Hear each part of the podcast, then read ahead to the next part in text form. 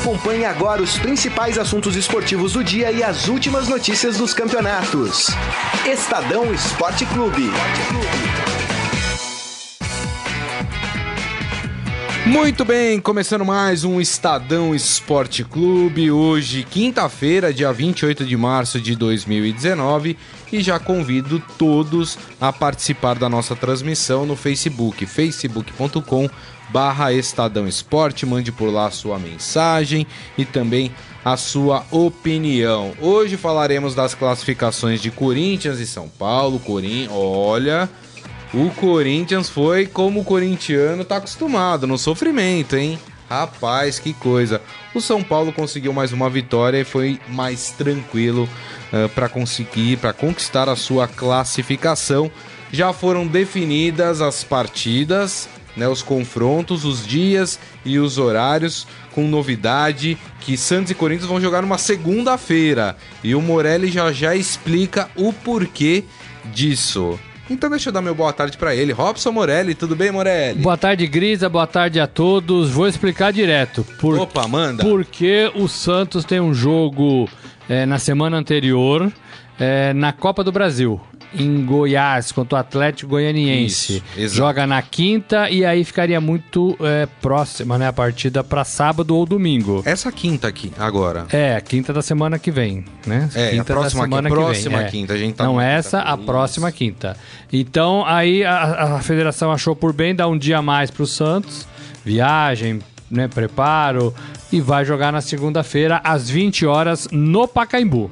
20 horas no Pacaembu, o, a Vila Belmiro, que só deve é, ter as suas reformas é, concluídas e disponíveis para o time do Santos jogar no dia 11 de abril. Então, até pode ser que a final role lá na Vila Belmiro, né? Depende se o Santos chegar na, obviamente.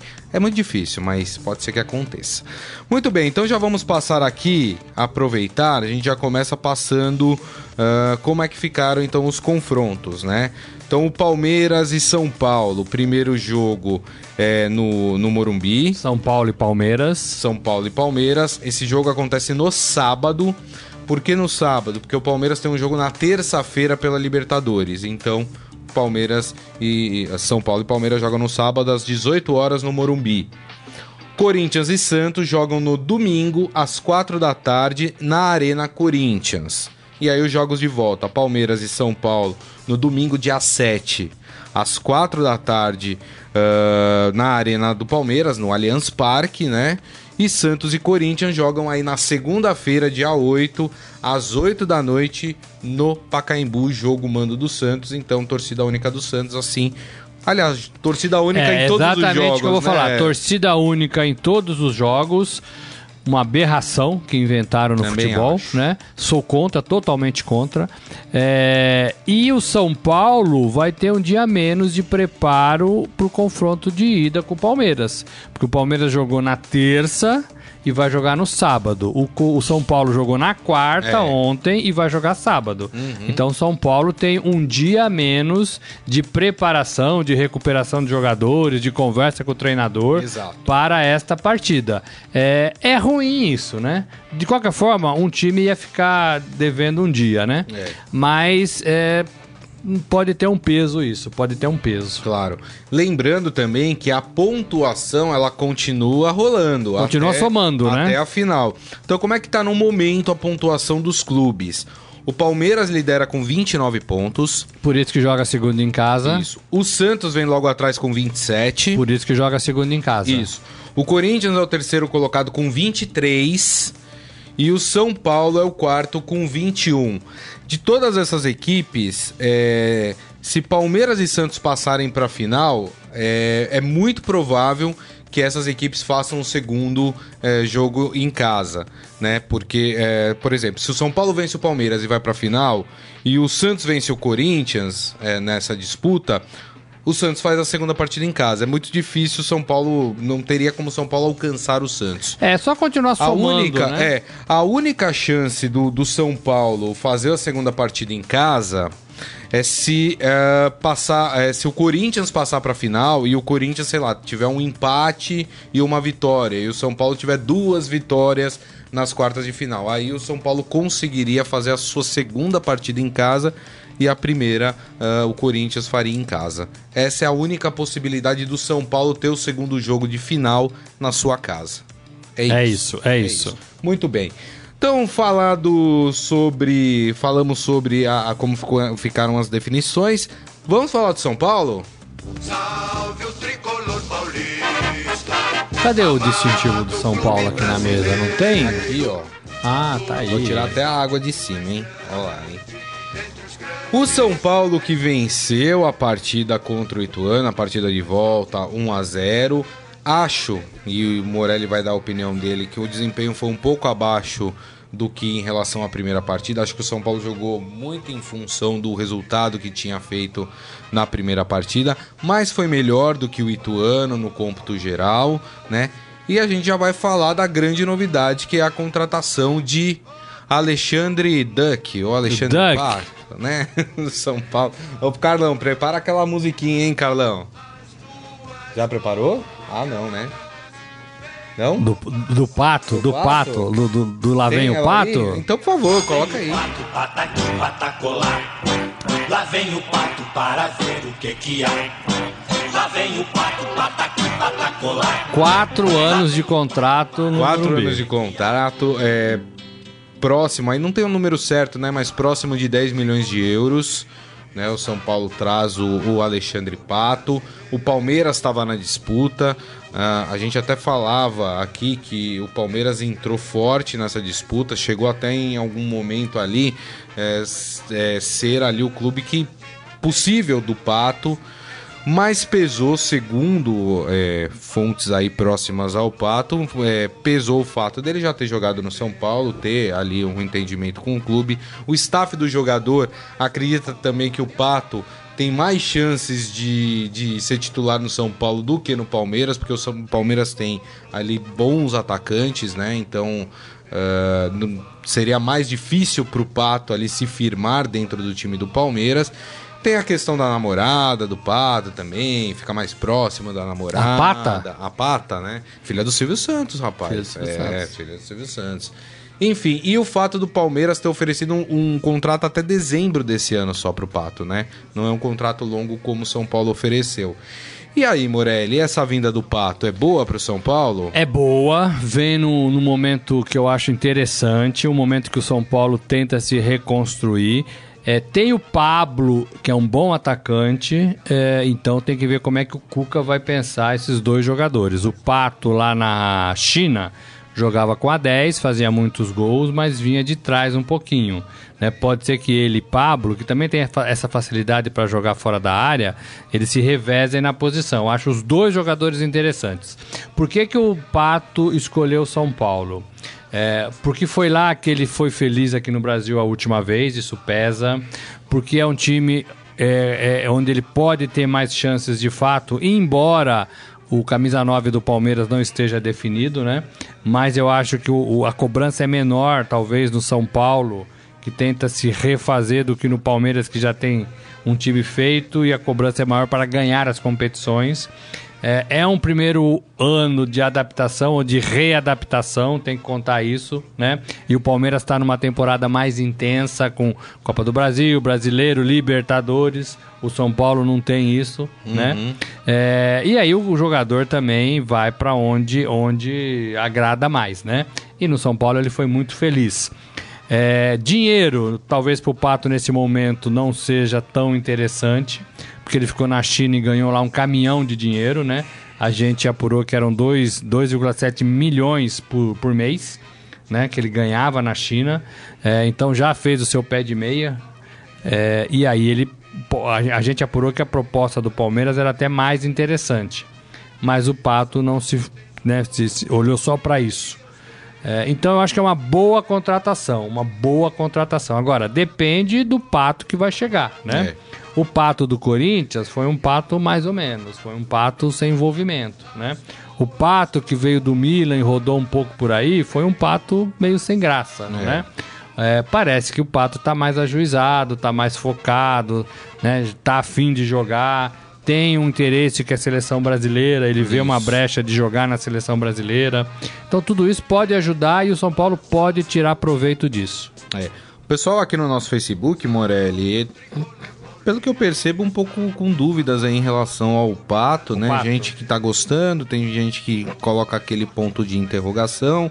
O Isaías Rodrigues uh, falando que São Paulo foi a pior campanha na fase de grupo, mas nas quartas de final foi o melhor. Com a chegada do Cuca e do Pato, o São Paulo vai nadar de braçada? É difícil, né? Porque, até porque o que a gente tem do São Paulo são 15 jogos horríveis e dois jogos bons, né?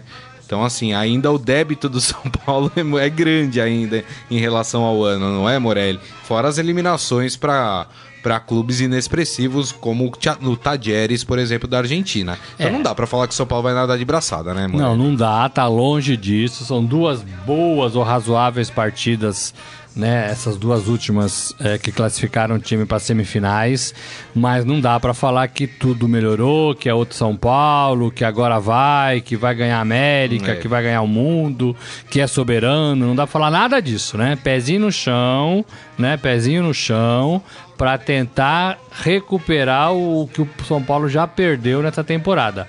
E como você bem disse, perdeu a Libertadores, né? Isso tem um peso gigantesco, é. gigantesco.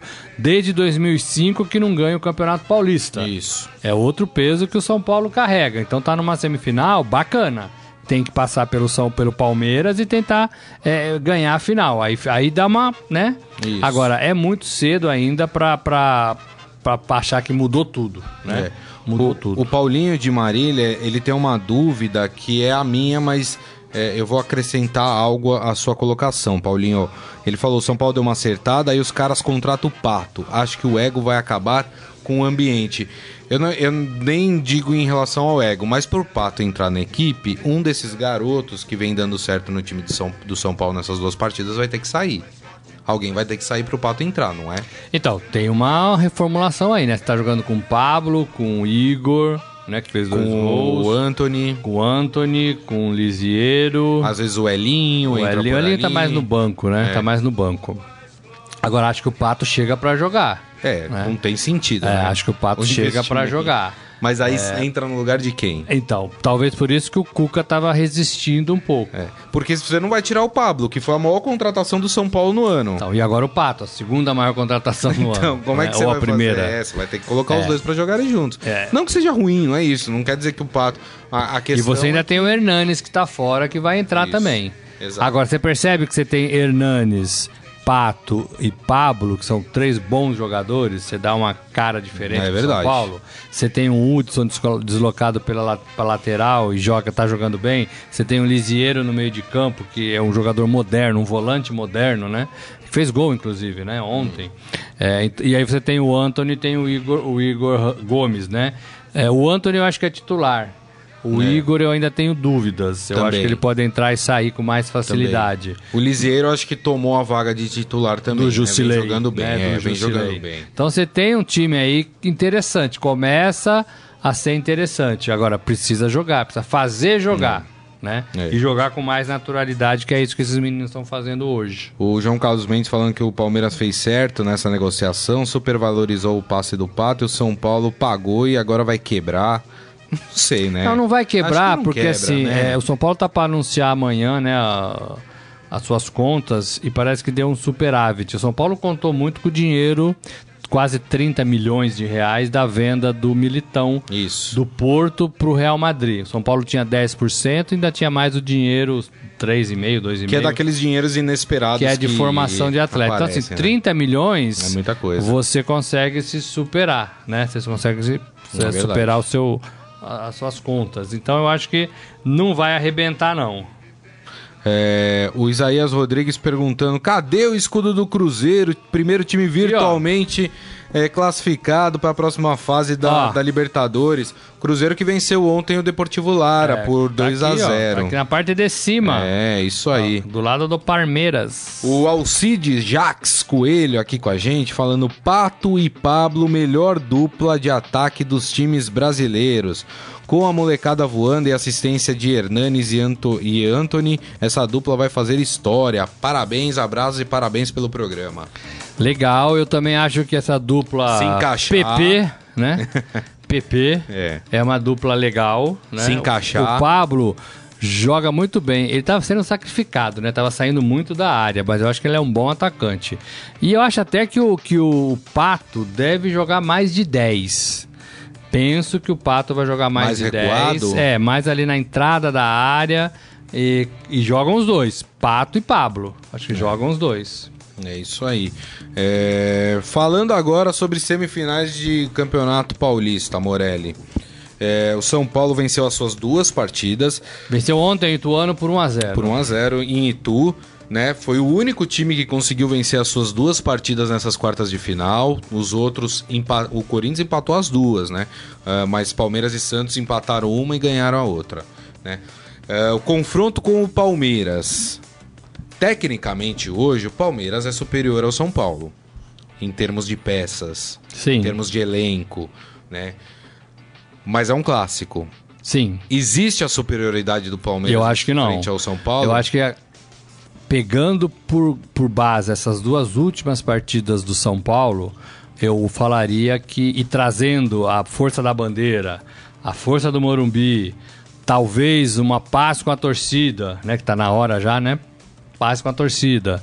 É, aí eu acho que dá um equilíbrio, É. dá um equilíbrio. O São Paulo tem uma juventude interessantíssima. O Palmeiras, de fato, é um time mais cascudo, é um time mais centrado, é um time que tem outros objetivos, é, é um time mais forte, assim, no, no sentido de, de peso mesmo. Agora também é um time mais lento, né? É mais pesado, né? É mais encorpado. Agora, essas duas apresentações do São Paulo fazem com que a gente pense que vai dar jogos bons. É nisso que eu tô apostando, né? Porque o São Paulo tem uma molecada interessante que joga rápido é, é, e que chega assim 3, 4 no ataque, né? Ontem no gol do, do São Paulo contra o Ituano, o Anthony puxou um contra-ataque, aí ele viu que não dava para avançar mais, ele parou, olhou, viu o Pablo do outro lado, passou pro Pablo, o Pablo chutou, deu rebote e o Lisieiro pegou Isso. né? Uma sobra. Então, assim, só aí tinham três jogadores. Eu acho que tinha mais um, que era o, o Igor, talvez. Mais um na área do São Paulo pedindo a bola. Então, é um time rápido e que chega rápido. O Palmeiras vai ter que se preocupar com o meio de campo e com essas laterais, né? Fechar essas laterais de alguma forma. Isso. Agora, o Palmeiras também tem as suas armas, tem o seu peso, tem os bons jogadores que voltaram a atuar. O Scarpa é um deles, o, o Goulart é outro, né? Então, assim, eu acho que vai dar jogo bom por isso. Tá, muito bem, muito bem. Vamos falar então do outro time que conseguiu a sua classificação e essa off. Ai, ai, ai. Vamos falar do Corinthians. Campeão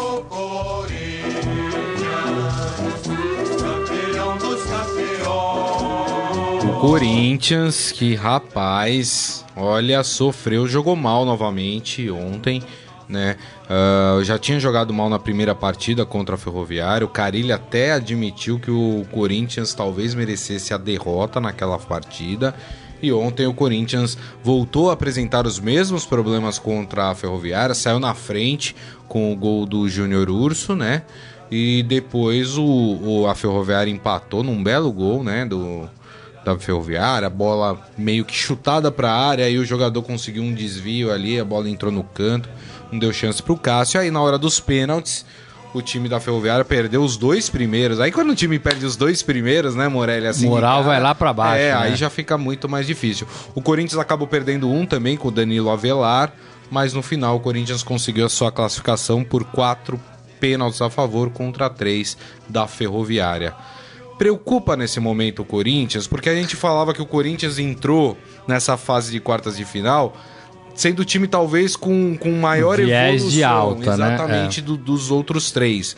Mas nas quartas de final, talvez o Corinthians passe hoje com um time que jogou as piores partidas dessas quartas de final, né, Morelli? E correu mais riscos, né? É, exatamente. É, eu acho que assim, o, o que eu falei do São Paulo positivamente, eu falo do Corinthians negativamente. É, o São Paulo é, mostrou um viés de alta e jogou bem, né? E o Corinthians travou. né? Eu não sei se o Corinthians não, não enfrentou essa decisão com a Ferroviária como deveria. Não sei se faltou respeito, não sei se ah, vamos ganhar a qualquer momento, somos mais é. fortes, estamos numa ascendente, é, e, e, então não vamos ter dificuldades com a ferroviária. É, eu tenho a impressão que tem um pouco disso também. O, o Carilli, por exemplo, ficou bravo nas duas partidas, né? Lá e aqui. Né? E o Corinthians de fato não jogou como deveria, não jogou com a pegada que a gente esperava é, deste Corinthians. Acho que deu uma travadinha, deu uma travadinha. O Gustavo, o Gustavo entrou, mas entrou depois de um tempo parado. Isso tem um, né? Tem um pedágio aí que ele tem que pagar até para pegar ritmo. Mas o Love não foi bem. O Bozelli ontem perdeu um gol e continua perdendo gols. Uma hora a paciência vai, da torcida vai, vai acabar, embora ele tenha feito o gol de pênalti, né?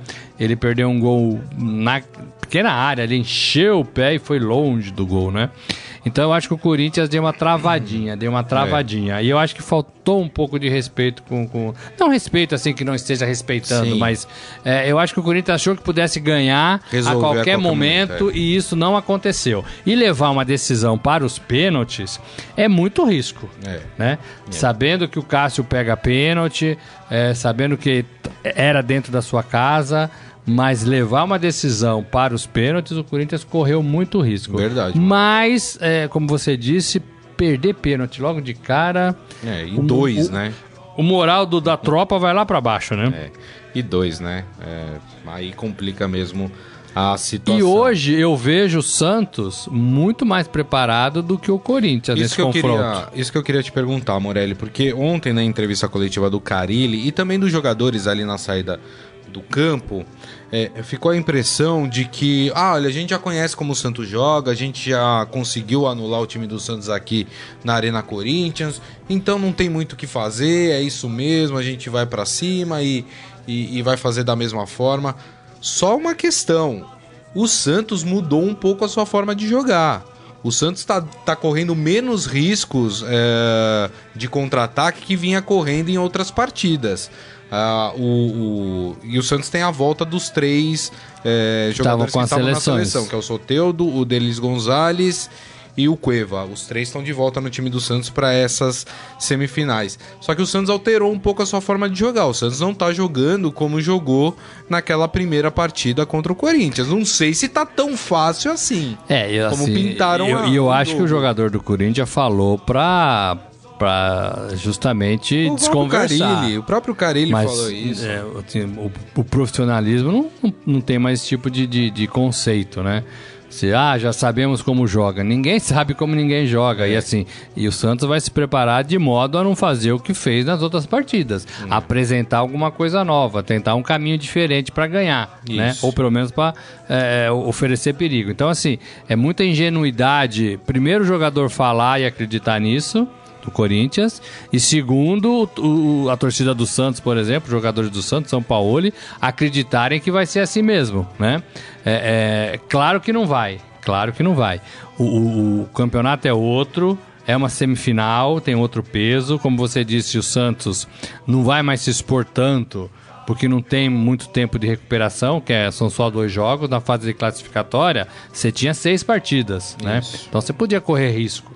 Agora é semifinal, né? E o São Paulo já foi campeão com, a, com o Chile. Sabe o que é um afunilamento de, de decisão de campeonato, né? É, então, assim, é, muita ingenuidade do Corinthians com o futebol que jogou ontem falar isso. Hoje eu vejo o Santos mais bem preparado, se reforçando com esses jogadores que estavam na seleção, que não puderam jogar essas últimas partidas. Uhum. É, e vejo o Santos com estilo de jogo, com focado, né? Embora tenha a Copa do Brasil aí no meio que pode dar uma embaralhada, né? Mas eu vejo um Santos hoje melhor, melhor. Equilíbrio, mas com ligeira vantagem para o Santos. É isso aí. Seu Hélio Morelli tá aqui falando o Bozelli lembra um pouco o Casim. Olha lá, já estão pegando no pé do Bozelli. Lembra um pouco, é. é ah, o Casim, o Casim era o, o, o, atacante da massa lá que gostava, né? Tinha uma é, identificação com a torcida, isso. mas futebol que é bom, é, né? É, Nada. É, é o, o Bozelli é melhor, né? O Bozelli é eu menor. Eu também acho. Seu Hélio, o Bozelli é melhor. mas tá perdendo uns golzinhos que, olha, É.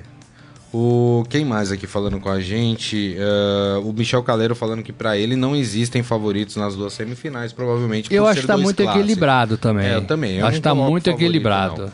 O Adi Armando falando: sofremos, mas a Ferroviária se mostrou o melhor time desses quatro do interior nesses jogos. Foi muito bem mesmo. Eu esperava mais do Ituano contra o São Paulo, me decepcionou. E o Red Bull jogou bem, isso é verdade. Complicou muito, o que né, é, a, acaba elevando a classificação do Santos pelo futebol apresentado. É, eu acho que o, do interior o mais fraco era o Novo Horizontino. Novo Horizontino, é, exatamente. O João Carlos Mendes falando, a Ferroviária merecia muito ganhar do Corinthians. Uma pena não haver um representante do interior. E, e, segundo ele, o São Paulo vai entubar o Corinthians. Escreve aí. Ó, oh, muita oh, calma vamos, nessa... Vamos cobrar, hein? Vamos é, cobrar. Muita calma nessa hora, né? Muita gente aqui falando também, né? Lamentando. Ah, o Michel Caleiro falando que o pênalti mais bem batido ontem foi do goleiro da Ferroviária. E foi mesmo. Forte, firme, como é. tem que ser. Foi mesmo, é. foi mesmo. E, e, e, numa situação e de. pegou muito... um também, né? E pegou um. É, o do Danilo Avelar. É, e, e, e, ele bateu o pênalti num momento muito tenso, porque se ele errasse o pênalti naquele momento, o Corinthians classificava. Não nem né? bater, né? É, exatamente. Então, assim, é, além de tudo, ele tinha a pressão, né, de se ele errasse o pênalti, desclassificar a sua equipe. Mas aí deu tudo certo pro Corinthians, enfim. Então a gente, né, depois a gente debate mais sobre essas semifinais é, do Campeonato Paulista. Antes da gente ir pro final do programa, pro nosso Momento Fera. É, uma notícia sobre o estado de saúde do Abel Braga, né? O Abel Braga ontem passou mal uh, na, no clássico contra o Fluminense, que o Flamengo ganhou por 2 a 1 derrotou... Também era, era decisão, né? Decisão, exatamente. O Flamengo ganhou e vai para a final da Taça Rio. Isso. Exatamente. Ele foi hospitalizado, o técnico Abel Braga, ficou em observação durante a madrugada. Na manhã desta quinta-feira, em suas redes sociais, uh, ele conversou com a torcida, tranquilizou a todos sobre o seu estado de saúde. Falou: depois de uma partida intensa e com muita emoção, estou bem, agradeço a preocupação, o carinho e a ligação de todos. A nação está feliz, tem um grupo de jogadores extraordinário e uma torcida de muita força. É, ainda não se sabe bem, né? Ele foi para o hospital procardíaco, não se sabe o que, que ele teve de fato, né? Não foi é, revelado. Uma mas... arritmia, né? Uma arritmia, mas ele estava branco, isso. saiu de cadeira de rodas. Isso. Né? É, é, preocupa, preocupa. É... Vamos lembrar do Cuca, né? Que teve preocupa, um, né? Preocupa. assim. É, mas é, é, é, a informação que a gente tem hoje é que tá, tá tudo sob controle. Ele, ele sentiu um incômodo na região torácica no segundo tempo da partida e pediu auxílio uh, ali do, do, do, pessoal, dos médicos do Flamengo, né?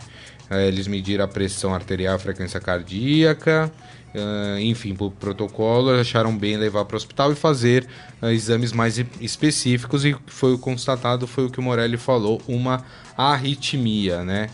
O Flamengo jogará a final da Taça Rio neste domingo. O adversário será definido no duelo de hoje entre Bangu e Vasco. Lembrando que o Bangu, surpreendentemente, ganhou a primeira partida em São Januário por 2 a 1 e faz a segunda partida hoje no Moça Bonita.